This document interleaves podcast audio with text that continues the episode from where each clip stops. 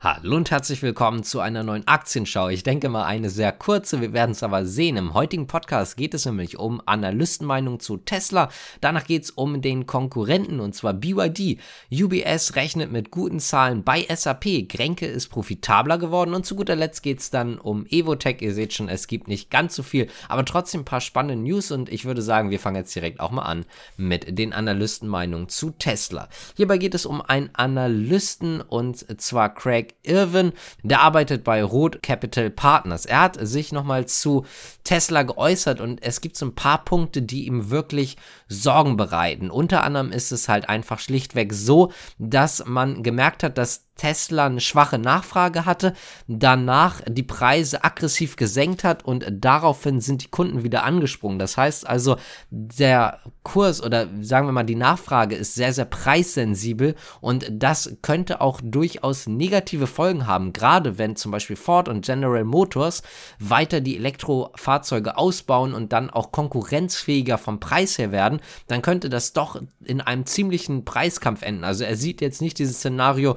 dass Tesla dann einfach der Luxusliner ist, der dann einfach nehmen kann, was er will, sondern er sieht es eher, dass man doch vielleicht größere Probleme haben könnte, wenn die Konkurrenz dann auch aufgeholt hat, was natürlich auch durchaus noch einige Zeit dauern kann. Er hat auch nochmal davor gewarnt, dass es auch in Zukunft eine erhebliche Volatilität geben könnte, also dass die Aktie, die jetzt ja sehr, sehr stark gestiegen ist in letzter Zeit, auch relativ schnell wieder fallen könnte. Auch ARK Invest hat sich übrigens zu Tesla geäußert und zwar geht es hierbei vor allen Dingen darum, dass der Tesla Cybertruck sehnsüchtig erwartet wird. Die gehen allerdings genau von was anderem aus. Und zwar sagen die, dass sie davon ausgehen, dass der Cybertruck eventuell in Richtung Model Y gleichziehen könnte, was den Absatz angeht. Und das wiederum könnte andere Autobauer extrem in Bedrängnis bringen, auch auf längere Zeit gesehen. Also halt eben nicht nur jetzt so lange, solange sie halt eben den Vorsprung vor anderen haben. Unter anderem hat der Analyst zwei Sachen angeführt. Punkt 1, dass er davon ausgeht, dass der Marktanteil von Elektrofahrzeugen weltweit bis im Jahr oder bis Ende des Jahres 2027 auf 70 Prozent ansteigen wird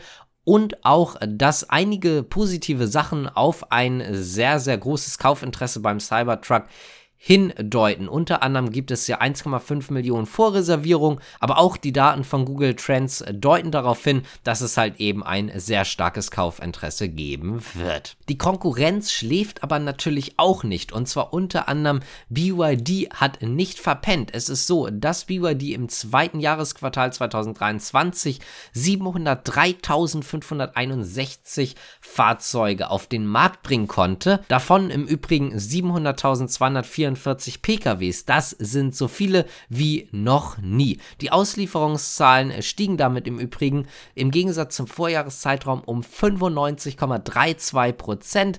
Im Hinblick auf die PKWs beträgt das Plus sogar 98 Prozent. Das heißt also, es sieht sehr positiv aus. Im ersten Halbjahr 2023 konnte man damit übrigens 1,255637 Millionen Fahrzeuge verkaufen. Das Ziel fürs Gesamtjahr 2023 ist natürlich sehr, sehr optimistisch. Man geht davon aus, dass insgesamt 3,6 Millionen Exemplare verkauft werden sollen, 2,8 Millionen Fahrzeuge davon auf dem chinesischen Markt. Kommen wir zu SAP und der UBS, denn die UBS rechnet mit sehr guten Quartalszahlen von SAP. Die kommen ja bald. Sie haben auch im gleichen Zug dann die Kaufempfehlung natürlich belassen, weil das halt eben schon eine Kaufempfehlung ist, aber auch das Kursziel angehoben und zwar von 130 auf 140 Euro. Die Bedingungen am Software- und IT-Markt seien unverändert, aber in den Aktien der Branchenwerte sei mehr eingepreist. Allerdings ist es auch so, trotz dass der Kurs natürlich angehoben wurde, dass durch die starke Entwicklung in letzter Zeit auch mögliche Enttäuschungen sich herb auf den Aktienkurs auswirken könnten.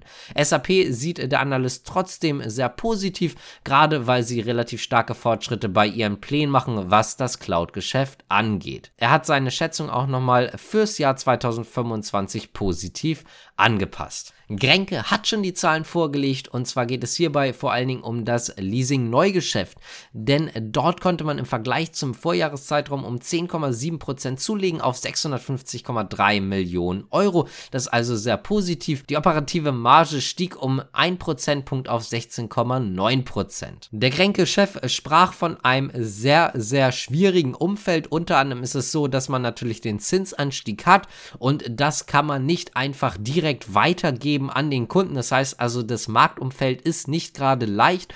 Trotzdem sieht man einfach ein positives oder sogar, wie er gesagt hat, ausgezeichnetes Resultat. Die Nachfrage ist stabil und hat auch unter anderem weiter in einigen Bereichen einen relativ starken Aufwärtstrend. Und damit geht es auch zur letzten Nachricht rüber und zwar zu Evotech, denn eine Tochtergesellschaft von Evotech hat vom US-Verteidigungsministerium einen Auftrag erhalten. Das hat Evotech heute Morgen mitgeteilt.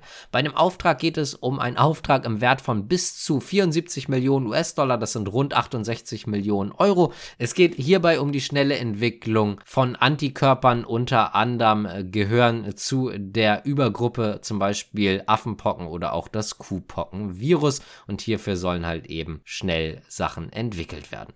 Wenn euch das Ganze gefallen hat, dann könnt ihr gerne abonnieren, liken, kommentieren, die Glocke drücken, natürlich auch den Podcast bewerten, würde uns auf jeden Fall freuen und damit sage ich danke fürs Zuschauen und natürlich auch zuhören und bis zum nächsten Mal. Ciao.